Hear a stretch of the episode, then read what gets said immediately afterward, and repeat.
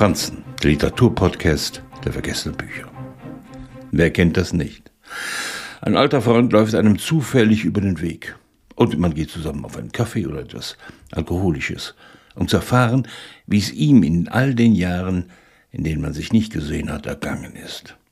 Wie sich herausstellt, war sein Leben viel aufregender, viel erfolgreicher als das eigene.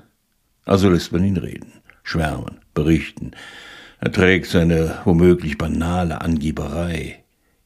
In Antoine Wilsons Roman First Class trifft der Ich-Erzähler seinen ehemaligen Kommilitonen Jeff auf dem GFK, der ihn sogleich mit in eine exklusive Lounge nimmt, wo er von seinen letzten 20 Jahren erzählt.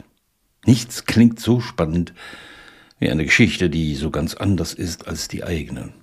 In Jeffs Fall rettet er einen Ertrinkenden aus dem Meer, den berüchtigten Kunsthändler Francis Arsenault.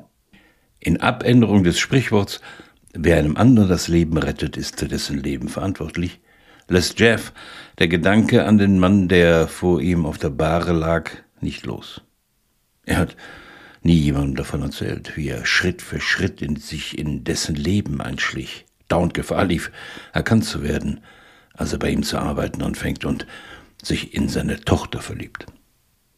Nach all den Jahren ist Jeff jetzt selbst ein erfolgreicher Händler, eine Art Hochstapler, wie Patricia Highsmith Ripley, ohne dessen Durchtriebenheit zu besitzen.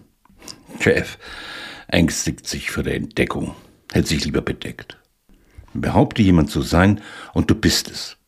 Fördert allerdings oft nur ein Schatten sein hervor. In der Besetzung von Eva Regul treten wir in die Welt der Galerien ein, in ein geschlossenes System, dem Pflegen der richtigen Kontakte, des übersteigerten Selbstbewusstseins.